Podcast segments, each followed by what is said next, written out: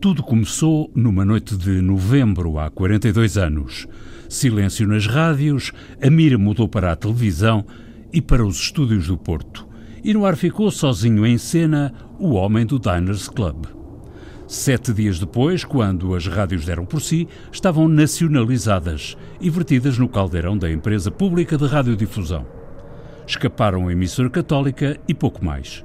O homem do Diners Club virou balbúrdia no oeste, uma confusão no amontoado de pessoas edifícios, canais, tudo misturado sem critério.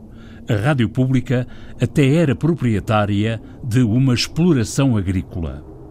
A RDP levou um quarto de século a pôr-se de pé, depois de sintonizar a Antena 1, Antena 2, Antena 3, RDP África, RDP Internacional e as rádios públicas online, venha revisitar a mãe de todas as rádios, a RDP, marca registada. Em meu nome. Em seu nome. Em nome do ouvinte. O programa do provedor do ouvinte, João Paulo Guerra. Com três letrinhas apenas, se escrevem desde fevereiro de 1976 as duas palavras Radiodifusão Portuguesa. Radiodifusão Portuguesa, Antena 1. RDP foi o símbolo químico dessa via para falar com os outros, que não conhecia fronteiras nem reconhecia limites. A emissora nacional uh, vai ficar integrada, como todas mais estações, eh, as mais estações que foram nacionalizadas, na, numa empresa única pública que já foi criada. A RDP foi a sucessora da empresa pública de radiodifusão, herdou uma dezena de rádios com múltiplos canais e dezenas de frequências, 2.600 trabalhadores, uns do setor público, outros do privado, 10 edifícios só em Lisboa, três orquestras, um cinema, uma editora, uma fábrica de discos, uma exploração agrícola. Um outro projeto de decreto-lei do Ministério da Comunicação Social nacionaliza a Sociedade Cooperativa Rádio Clube Português e, indiretamente, a Rádio Alto Douro e a Rádio Ribatejo. O Clube Radiofónico de Portugal, a Rádio Graça, a Rádio Peninsular e Rádio Voz de Lisboa, a Alfabeta Rádio e Publicidade e emissores associados de Lisboa. As estações de rádio assim nacionalizadas destinam-se a constituir, conjuntamente com as estações da Emissora Nacional de Radiodifusão e de Emissores do Norte reunidos, sua pertença, bloco emissor e retransmissor, no âmbito jurídico de uma empresa pública à qual será cometido, em termos de ampla reestruturação técnica e jurídica, o serviço público de radiodifusão ao nível nacional. Mas no início do século XXI, a RDP ultrapassara todas as crises de crescimento e de emagrecimento, adquirir a estabilidade, independência, boa imagem, alguma qualidade. A primeira vez que reuni com a administração da RDP, a administração sentou-se à minha frente e disse-me com muito satisfeito, a RDP dá lucro. Silvio Correia Santos, professor na Universidade de Coimbra, investigador nas áreas da comunicação, fez a tese de doutoramento sobre o serviço público de radiodifusão em Portugal.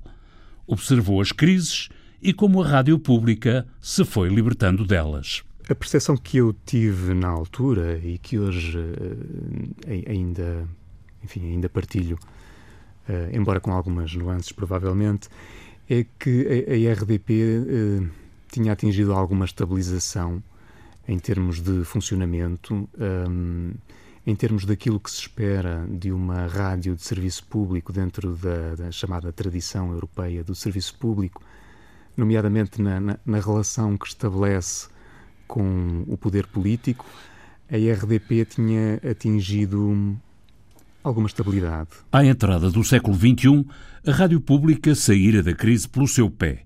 Podia considerar-se estável.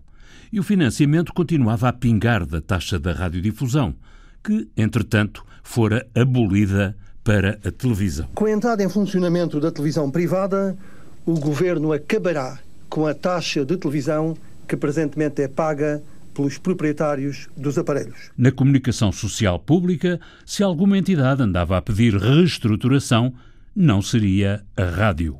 A prioridade em termos de reestruturação não seria hum, para a rádio a IRTP, eh, a situação que tinha na altura, eh, é que terá sido, enfim, um pouco a, a bandeira em termos políticos da reestruturação do setor audiovisual público.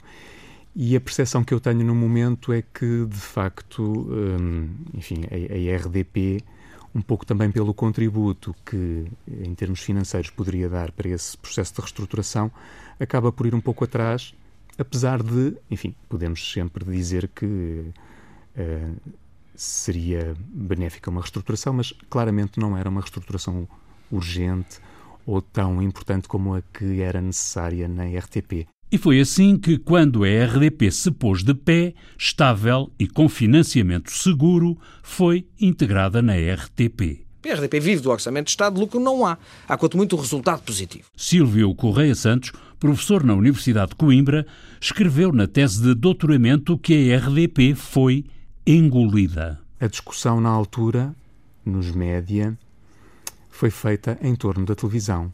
E muitas das vezes, enfim, ouvíamos falar na rádio um pouco a reboque, eh, numa posição muito secundarizada. E por isso é que eu digo que, pela predominância do, do discurso em torno da necessidade de reestruturar a televisão e pelo facto de a RDP estar mais estabilizada, um, é que ela terá sido um pouco engolida, foi a expressão que eu, que eu usei. A marca RDP ficou registada no contrato de concessão do Serviço Público de Rádio e de Televisão. E queremos valorizar a marca. A RTP será uma empresa muito mais forte. A concessionária é a RTP, Rádio e Televisão de Portugal, o desdobramento da sigla será o único local em que a rádio aparece em primeiro lugar. Lembro que a informação está em permanência na internet em notícias.rtp.pt. Quando se deu a integração, houve quem visse a decisão de integrar como uma solução não para a rádio, mas para a televisão. Essa poderia ter sido uma, uma leitura na altura perante, enfim, o calor dos, eh, dos acontecimentos, eh, eh, perante as, as reestruturações houve muito perante o processo de reestruturação houve, houve muito essa leitura um, e tem, acho eu, a ver com, com os processos de mudança. Enfim, é natural que uh, perante os processos de mudança haja algum, algum receio. Mas essa integração, na verdade, também acaba por, uh, por se encaixar naquilo que são as tendências, enfim, que, nós reconhecemos pela Europa fora, não é? De haver uma, enfim, uma confluência das várias plataformas uh, numa mesma empresa. Seja como for, Silvio Correia Santos registra e lamenta a perda de visibilidade da marca da rádio pública, RDP. Eu, pessoalmente, tenho, tenho pena que a, que a RDP, enquanto marca, de facto tenha, eh, se tenha esbatido. Mas lá está, eu não tenho uma perspectiva meramente de investigador sobre isso. Portanto, eu na altura trabalhava na RDP portanto, tenho também uma grande proximidade uh, afetiva com, com a marca RDP. Mas, uh, do ponto de vista daquilo que eu acho que são boas práticas em termos da gestão da marca, um, eh, eu acho que poderia ser interessante, claramente, a manutenção da, da RDP. Agora, ao pensarmos num operador integrado, um, bom, então, aí de facto tem sentido que tudo gire à volta de uma sigla que é a Rádio e Televisão de Portugal. E lá se perde a identidade da marca RDP no jogo de palavras cruzadas.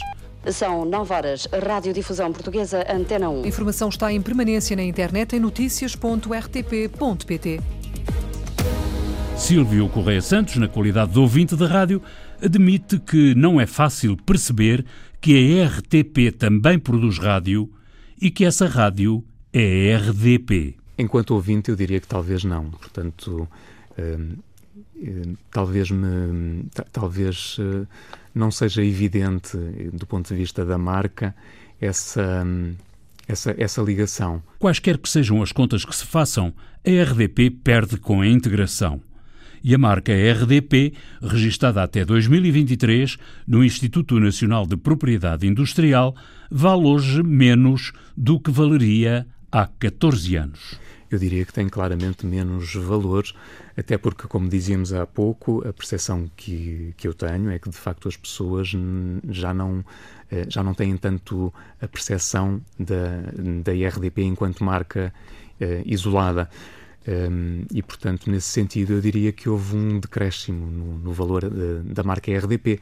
As pessoas, quando desdobram a sigla, não, enfim, ainda usam a, a expressão rádio-televisão e não rádio e televisão como sendo algo que declaradamente inclui uma rádio e uma televisão. A marca RDP hoje soa na Madeira e nos Açores, em África e no Auditório Internacional.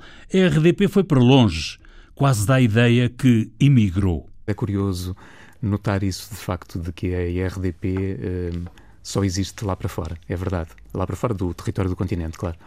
Um, é curioso notar isso.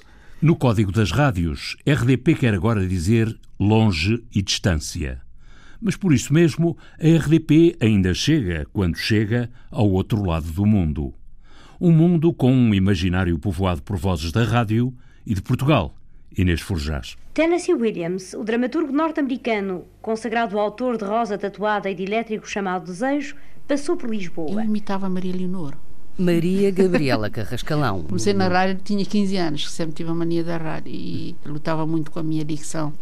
E ele às vezes tentava corrigir-me e punha a Maria Leonor a falar. Perguntámos ao Sr. Tennessee Williams a que se devia esta surpresa de o encontrarmos aqui em Lisboa. Foi a primeira mulher jornalista timorense. E, para além disso, eu fui levada para Timor como parte de cooperação Austrália-Nações Unidas, cooperação bilateral, para estabelecer a, a rádio e a televisão públicas. Pioneira também na Austrália. A primeira pessoa não australiana a ler o noticiário em inglês por saber pronunciar as palavras. Mr. Tennessee Williams, it's a surprise having you in Portugal. Why are you here in Lisbon? A morar em Portugal, a jornalista e artista timorense apanhou um balde de água fria no último regresso a Dili, há cerca de um mês. O que eu vi é das coisas que mais me entristece. Ao sintonizar o FM da RDP, em vez de português, Gabriela Carrascalão só ouviu programas em francês e em inglês. Estamos a lutar fortemente em Timor para a evolução da língua portuguesa e implantação em Timor. É a nossa língua oficial, para além do tétano. E, e, como eu disse, era um dos instrumentos que, que muito apoiavam e apoia, através da rádio, as pessoas que ensinam o português e a quem quer eh, queira falar bem o português, o ouvir, parece que não é é um dos melhores instrumentos para, para se aprender uma língua. Porque este amor à língua portuguesa tem outras explicações para lá da aprendizagem da dicção perfeita. Viva Timor! Viva! Viva Sanana! Viva! Praticamente é, foi a RDP Internacional que acompanhou Timor desde o princípio, desde sempre, desde que me lembro. Durante a ocupação de Timor pela Indonésia, o português foi um dos símbolos da resistência. Isso não é eu estar escondida nas montanhas, onde as curtas ouvia-se em qualquer altura, não é? Era uma companhia, se quisesse saber as notícias do resto do mundo. A RDP tem duas frequências em FM para Dili e apenas para Dili, uma para Antena 1, outra para a RDP Internacional. Com o fim da onda curta, o resto do país ficou sem as duas antenas. Eu gosto de FM para ouvir em casa, eu, mas uh, se eu for a Fazenda Algarve já não ouço a FM, não é? Devido às características geográficas de Timor, há que haver muitos, muitos transmissores de repetição para, para se ter FM em todo o sítio. É? E eu volto a bater no coisa, ondas curtas era o essencial para nós. Fora de Dili, para ouvir a rádio portuguesa, é preciso aceder à internet. E a internet Hoje em dia vê-se por todo lado, mas em Timor ainda é para uma elite. A ocupação das frequências da RDP em Dili por línguas estrangeiras tem explicação. As emissões da rádio portuguesa chegam por satélite, passam pelos emissores da RTTL. A RDP tinha dois emissores, mas já não tem. O de Balcau não emitia há muito, o de Dili falhava com frequência. Agora, com o sinal colado à RTTL, a emissão continua a falhar, mas falha menos. É o que diz quem lá está. Vai funcionando. A RDP, agora, se estiver em Timor, ouço através da internet, mas a internet não chega a todo lado. Gabriela Carrascalão traça a situação da escuta da língua portuguesa no país. A frequência FM, programas que eu ouvi não têm nada a ver com os programas da RDP, são programas em inglês, em francês, e o que é uma pena porque eh, nós estamos num, num, período em que queremos que a língua portuguesa se evolua muito mais em Timor-Leste, que mais pessoas falem português, e, e, sem esse apoio, só ensinar nas aulas não chega, não é? Em maio deste ano, o presidente timorense mostrou-se preocupado com a perda de terreno do português no país. Taur Matan Ruac falou mesmo num boicote propositado, recordando a função da língua como símbolo da resistência e da independência. Nós temos que ouvir, temos que ler, temos que. Coisa, e a RDP Internacional, quando nos chegava a nós através das ondas curtas, era um instrumento quase fundamental no ensino de português. Entretanto, da antiga delegação da Radiodifusão Portuguesa em Timor, não há vestígio. O estúdio foi desmontado, o espaço ocupado pela secção consular portuguesa. E o último correspondente dos quadros da RDP saiu com uma rescisão amigável num dos últimos processos de emagrecimento da empresa. Max Stahl continua a sua luta pela memória fundamental a um povo. Hoje, a Radiodifusão Portuguesa partilha os emissores com uma rádio e televisão timorense ainda em construção. Partilha também o correspondente da agência Luz em Dili com a RTP. Oficialmente, ainda ninguém confirma nada. António Sampaio confirma que as quebras na emissão em FM são frequentes e explica que decorrem das vicissitudes do país. Apesar de tudo, garante o jornalista, a internet já vai chegando a mais gente em todo o território. De Lisboa, mais respostas. A direção técnica confirma as avarias, mas adianta que já foi tudo reparado e adianta ainda que aguarda agora a fatura das intervenções para regularização. Well, thank you very, very much, Mr. Tennessee Williams. Come back soon to Portugal and thank you again. Thank you. I've enjoyed being here. E depois vim a conhecer pessoalmente a Maria Leonor em 1973 e 72. E eu dizia, Dona Maria Leonor, eu, eu, se quiser eu falo com uma senhora.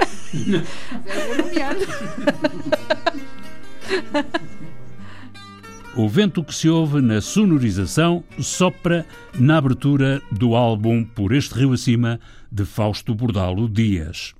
A música do genérico do programa do Provedor do Ouvinte é da autoria de Rogério Charras, interpretada pela guitarrista portuguesa Marta Pereira da Costa e o contrabaixista camaronês Richard Bona.